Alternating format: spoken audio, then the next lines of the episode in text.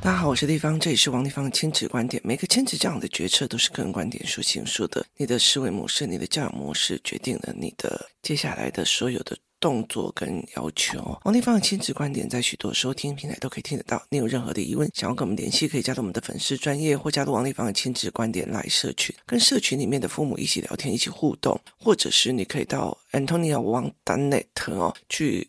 看我的部落格哦，看有什么新的讯息或者新的资讯。那我有时候也会在里面发布一些内容哦。那今天我们来聊一件事情哦。有一天呢，有一个孩子他要来我们家住一段时间哦。那这个小孩是六年级的女孩子哦，她常常来我们家住，因为有一段时间她妈妈住院，她爸爸去照顾她。然后这次是妈妈出国，然后爸爸去照顾生病的爷爷。哦，所以他就来我们家住一段时间，这样子。那那一段时间呢，刚刚好就是呃，我那一阵子趁着那个大好时机才丢垃圾哦，因为孩子的爸爸很会囤积，他有一个很严重的囤积症，所以是只要他不在，我就会开始疯狂的丢东西这样子哦。那等于是那一段时间，我就一直在疯狂丢这样，然后呢，他就坐在旁边这样，那。我儿子跟我女儿有，我女儿那时候刚好要段考，虽然她知道她要段考，可是因为她知道妈妈没有办法丢那么多的垃圾，所以她其实也会去帮忙这样。那因为家里有一个人来，所以有一些东西都地板上啊，有他的行李或干嘛都没有，就家里就呈现一种平常已经够凌乱了，还要更凌乱的样貌这样子。那结果后来。我在做很多事情的时候，就是东西都弄弄弄的时候，我儿子忽然说，我儿子小五嘛，他就忽然说他要去隔壁的黎明活动中心。我就说问为什么，他就说他要去借推车。那我就说我们家也有推车，他就说不一样，那个推车比较大些。于是他就嘣嘣嘣嘣嘣就跑到隔壁去，然后结果过没多久，他就借了推车回来。那我女儿她就是换了外出的衣服之后，就说好，那我们现在要去倒垃圾。然后他就问他弟弟说：“那你有没有去借推车？”他就说：“有，我已经借好了哦。”那姐姐就非常赞赏他一下，这样子。那于是两个人就开始了开始运垃圾啊或干嘛的这个动作，这样。那除了运垃圾这个动作之外呢，包括例如说大家在整理什么东西或干嘛的时候。这个孩子就会去坐在旁边，然后开始看漫画。对，他是客人，所以不会有人去要求他或做什么。那他之前在工作室也是这样子的样貌，就是他只要拿起书来，然后在那边看啊，这些大人就不会讲他什么。后来我就问他说：“我说你在家里面有没有帮忙很多家事，知道吗？”他就说：“我会在旁边观摩啊，看他们怎么做这样子。”那我就想了这个议题，然后我就说，像因为他们家就是都一直都是外食嘛，所以其实就是家里面也不用洗碗，然后也不用煮餐这样。那那一阵子其实大部分都是我女儿跟我儿子负责轮流煮饭或煮餐。以前我是用铁锅，就是日本的类似吉铁锅那样子的铁锅。那比较重，然后后来我最近就换了一种，就是石头的不粘锅，就是呃韩国品牌很轻，然后很不粘这样子哦。那不粘锅的坏处就是要一直换嘛。那铁锅它有碳垢，碳垢我其实没有办法处理，所以我我就没有办法像说常常拿去菜市场给人家烧，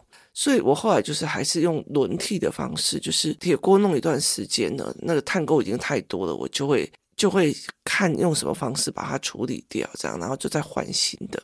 那后来换了这种锅子之后，小孩就很好学料理哦，所以我儿子就开始学煎蛋啊、炒菜呀、啊，他什么都想学这样子，他就会觉得他要做，然后于是他就开始做。那那段时间刚好我们就是一个所谓的台面上的那种洗碗机也来，那刚好就我就开始在做装修这样子，把它把它装上去。那过没多久呢，呃，有一天哦，那那个时候，呃，因为我们家有一个大桌子哦，我的女儿的房间有一个大桌子，然后我们的客厅有一个非常大的桌子哦，那可以三个人坐在一起。一般我都是我，然后右边坐我女儿，左边坐我儿子，然后呢，两个大萤幕在讨论议题这样子哦。那他们那段时间就有那个女孩子去坐那个位置，那我女儿就回她房间读书这样。那结果呢？因为我儿子他数学不行，那所以我就我就给他另外的一个教材。那给他另外一个教材的时候，他就在学。那那个女生我就跟他讲说，那你要不要跟他一样把那个教材写一下？那是一个一二年级的教材，因为数学哦，在台湾是一个就是把可以连在一起连贯的东西把它肢解掉。所以其实如果要做数学的思维的话，我其实不太让孩子看哦，所以我就让孩子去看另外一些教材。那这个时候呢，那个女生就开始说：“哎，我要看一下学校有什么讯息啊，干嘛的没有的。”然后我儿子就开始做他的事情，这样子。那后来他就看着我儿子，然后就露出很奇怪的表情。为什么？因为在工作室里面，我儿子是一个打混摸鱼啊。为什么？因为他写字写不漂亮，他有书写障碍，所以他每次上什么课的时候，他都可以糊弄过，然后乱画过。他很少看到这个小孩这么的认真的，然后跟我一起讨论很多事情，或者是很震惊的。因为我儿子其实他很清楚的一件事，在外面他其实不太会表现出这一面。那他就一直很奇怪的看我的孩子，然后他就会觉得说，为什么他要做这些这样子哦？然后为什么怎样怎样？他跟以前不太一样。那我就看着他，我就跟他讲说，你希望地方也跟你讲真话吗？他就说，我希望。我就跟他讲说，你们两个有不同的认知，就是你跟我儿子有不同的认知。然后他就说什么不同的认知，然后我就说，对你来讲，你会觉得这个时候大家在大扫除，我只要可以混过偷懒了，我就赚到了。我没做等于我赚到，我少做等于我赚到。然后我就说，你可以很清楚的在工作室里面哪一些人是这种心态，你有办法分出来吗？他说有，于是他就讲了几个人，大人小孩的名字，这样。我说对，可是你也其中一员，就是我觉得我少做了，我偷懒了，我赚到了。他们在大扫除，我没有做到，哇，我赚到了哦。所以你等于偷懒等于赚到，可是对我儿子来讲，做了等于赚到。然后他就说为什么？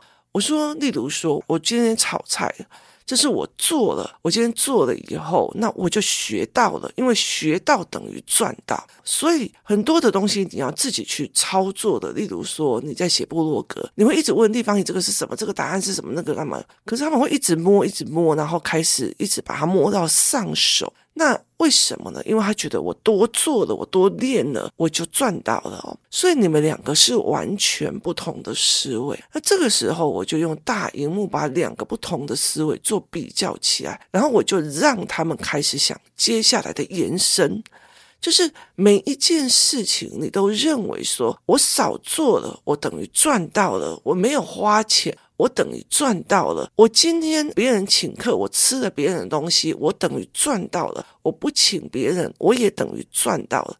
然后我就让他们去看很多东西，我就说这些事情你自己都有办法去理解。你看到的哪一些人是这样子的样貌的？我说。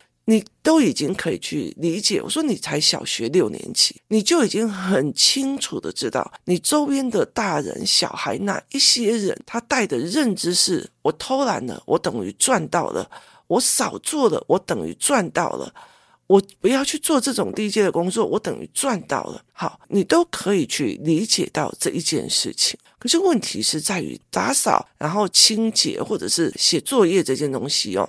如果父母都没有在做给孩子看，孩子也会觉得你干嘛叫我做这件事情啊？所以其实再怎么样，我觉得这是一个基础的呃环境卫生的概念。他们觉得，哎，我学会了。所以其实呃，我有一次我在直播的时候有讲了一句，是说，如果家事我不会叫小孩一定要做，可是我会把家事做成科学原理。例如说，那天如果有看到我的教案的人，就会有看到说，我会去告诉孩子什么叫做感染。什么叫做污染？什么叫什么这样？那你就可以去了解一件事情：袜子可不可以跟内裤一起洗？然后呢，就是你可不可以拿擦了桌子的或者擦地板的抹布再去擦刚洗好的碗？这是感染跟渲染的概念哦。所以我就会跟孩子在讲说，他们其实做了以后，即使被骂，他们也学会了。所以其实我儿子会认为，我今天做错了，就算我。被骂，我也知道我错了，然后我该学到什么。而你会觉得说，我今天哦，大家都在做事，我赶快去拿个漫画躲在后面哦。那我觉得我在看书，我又是客人，我就躲过了。然后，例如说数学的教案，看到他在用，哦，我跟他讲说，哦，我要查一下学校资料，我又躲过了。我就跟他讲说，你的认知在于我少做，我等于去过了。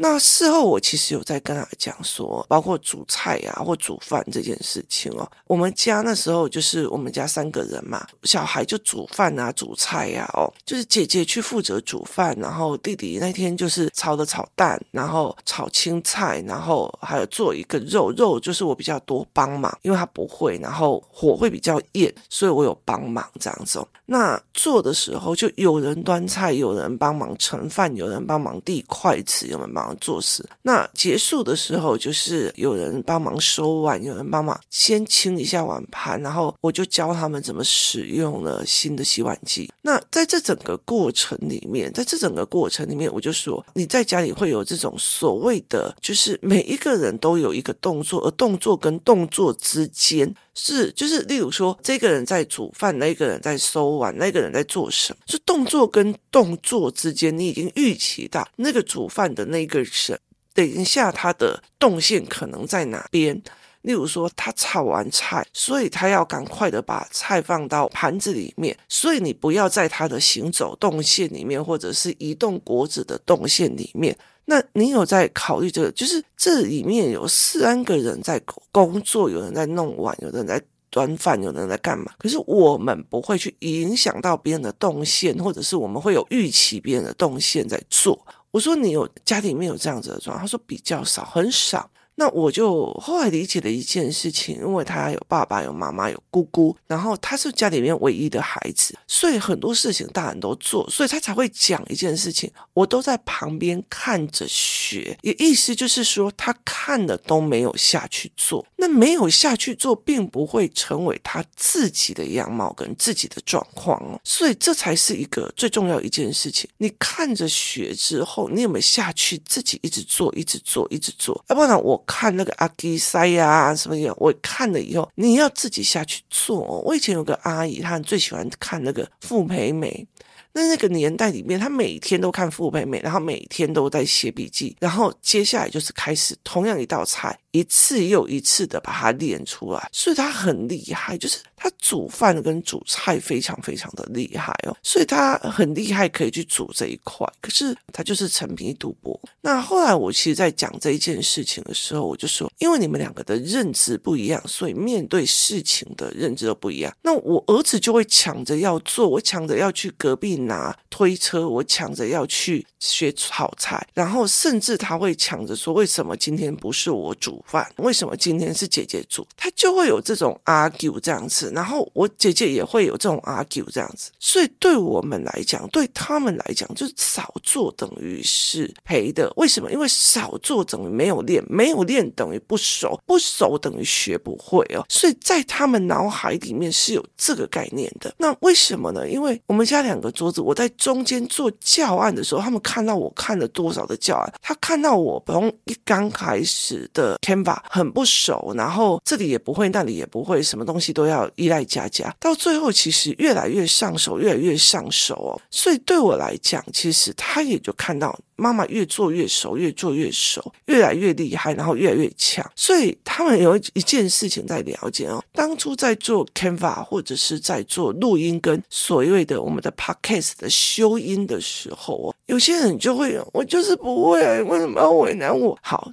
他就永远停在不会，就他永远就停在不会。可是那个时候，愿意学的那些人就越来越强大，就是愿意做的那些人就越来越强大。以 Canva 来讲哦，我四十几岁，然后快五十岁，那个时候开始这样，才刚开始这样学 Canva，一天到晚都有时候就会觉得哦，Canva 今天怪怪的，今天什么有怪怪的。我在五专的时候是学 D-Base，就是学程式语言。那后来到了大学的时候，大家都没有电脑，因为我们学文的，所以都没有上电脑课。后来我就自己弄了一台电脑，自己在学学沃德其实就学 Word 就打报告比较好用而已。那后来到最后，不管是 Word，后来我就自己再去，因为要去学摄影，所以我就去买 Mac，然后 Mac 就去参加 Apple 学院，然后去参加了 Apple 学院学的 Mac 之后，我的就是投影片啊，干嘛有的没有，全都是用 Mac 系统的。然后接下来我又到了很后面的时候，他们就一直跟我讲，你不要一直用 Canon，你要去转 Canva 看看。然后有一段时间，其实我们一直在买版权，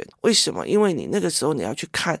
这个网络上的图片可不可以用？Canva 把所有可以做商业的用的东西全部都连在一起，所以我们就有办法去使用这一块。所以后来我就开始重新学 Canva，重新学很多的概念。那那个时候，其实因为大家就在分工嘛，所以就是有办法做的就来做。可有些人就马上我不问，就是做不起来，就是他一下子就放弃了。他少做，他觉得他赚到了。可是对我来讲，你看我做了那么多，可是我就觉得我赚到了。今天 Podcast 这样日更是我赚到了，是我每天在做我的思维整理，然后在做我的是我的赚到了。所以后来我就跟他讲说，其实所有的妈妈里面，他们就觉得他们很。累呀，他们还有两个小孩呀，他们怎样有的没有，我也两个小孩啊。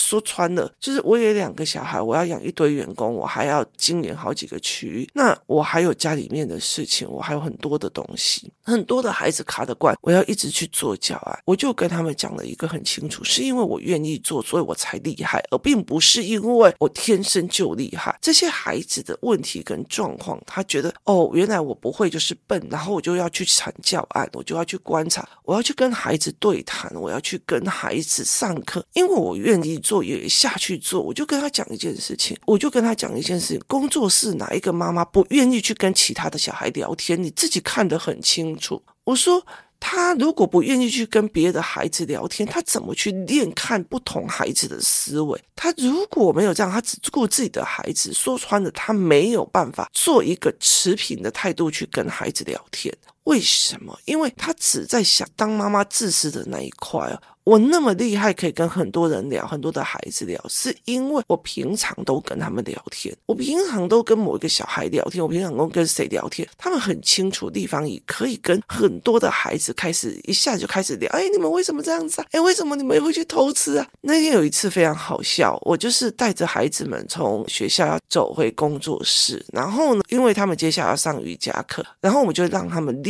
他们要买什么。那结果他们就练到了一个面包店，那面包店，台北面包店前面都有一整排让你试吃的。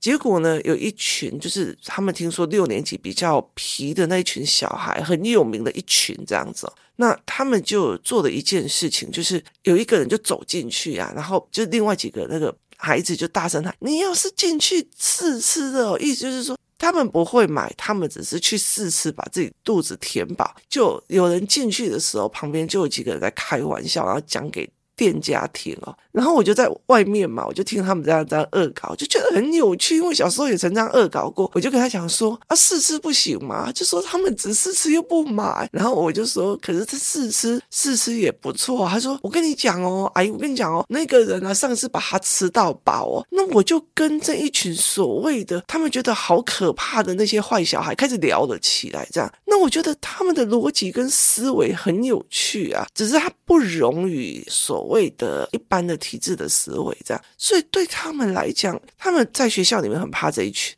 原来他们也可以这样聊天哦，原来他们就可以这样子哦。所以去跟别的孩子聊天是一样的。我就跟他们讲说，很多的妈妈她说过，她不敢当坏人，不愿意当坏人，很多事情都叫我去跟孩子聊天。可是我多做，我多学啊。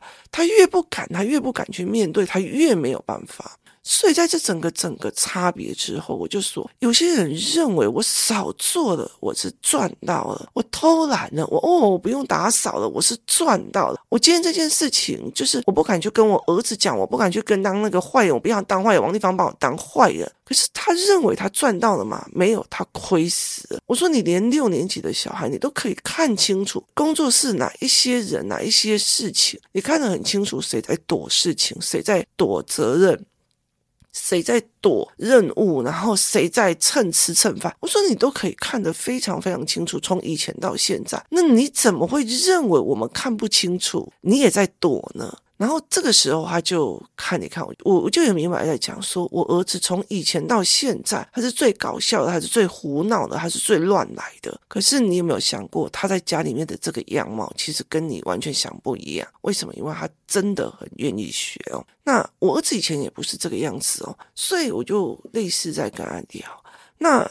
他想了很久，就是这个小孩想了很久这样子。那我其实，在跟很多的人在讲，我说每一个人的认知形态不一样。我今天占的一点便宜，我贪掉啊，那个小便宜就代表你的容量。所以对我来讲，我贪掉啊。那工作室里面有些妈妈，她会想说：“哎，丽芳，我来帮你办什么？我来帮你办什么？为什么？因为她在接洽的过程，她在讲电话的过程，你自己想看看哦。”我在跟人家接洽课程要怎么用？我在接洽跟人家接洽课程在？我在制作表单的时候，是我儿子在写作业的时候。好，你自己想想看，有他在这里对话的时候，身为一个全职妈妈，或者是身为一个在家里面，例如说带小孩的妈妈，他有多少的时间跟能耐去讲？官方的电话是去讲接洽跟人之间的电话，而这些东西，如果他没有这样子的环境，他要到哪里去学？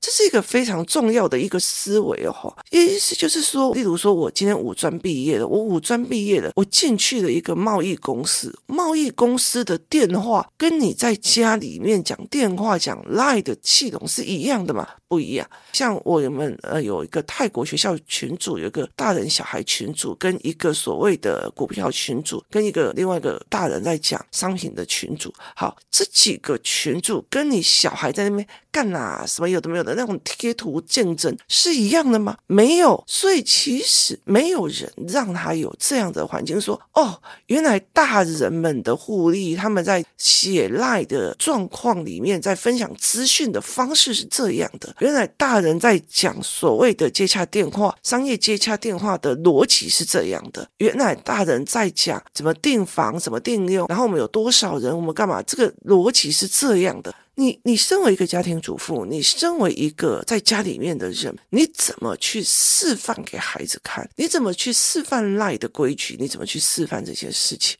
那所以其实他们有时候几个就会抢着要做，你知道，就是就会觉得我要做，我要做，我要做。为什么？因为小孩可以在妈妈跟人家对话，妈妈跟人家怎样的时候，妈妈跟人家洽谈的时候，去了解这一块他怎么做的，所以就等于是。有一些人就觉得我多做了，我的小孩多赚；我一些人就觉得我可以躲起来，不用做当 free reader，我就是去消费的，我就是去玩的，我付钱了，我就是消费的。那你的小孩也是在消费的。所以这是一个很重要的一个思维观念哦。那非常有趣的一件事情，他听我这样讲完了，我就没讲话了。那我们就继续过我们的日子哦。接下来好几天哦，他只要看我儿子拿了什么数学的延伸教材，他就马上去拿另外一套开始拼命的写哦。就是他就会马上会觉得说，那你赚了，你学了，我也要学。然后甚至他会开始问我很多的问题哦，然后开始问我很多的所谓的。一些概念跟思维哦，那他会觉得这个时候我要多问多做才会去赚，然后他甚至他会跟我问说，为什么这件事情是这样做，那件事情那样做？那他也开始就是很多事情他就会学着做。地方我要学怎么做这个，地方我要学怎么做那个，地方也煎煎蛋可以给我煎嘛，所以他会用这样子的一个概念在做。所以很大的一个东西就是我做了我等于学的，我做了我等于学的这个概念。可是很多的人会觉得我偷懒了就好了，我你赶快回去写作业，赶快回去写作业。所以对他们来讲，作业比什么都还大哦，这才是一个非常有趣的一个思考模式哦。那我觉得说一句比较直的，你学到的很多的东西，你会用七十年跟二十四年，二十四年之后你也不知道教案在干嘛。所以这很大的一个是思维可以影响到很多你学会的生活技能，其实很重要的。那这才是一个概念哦。孩子有没有办法去分辨哪一些人是觉得偷懒就等于赚到了，少做就等于赚到？哪一些人是觉得我多做我就是赚到了？今天谢谢大家收听，我们明天见。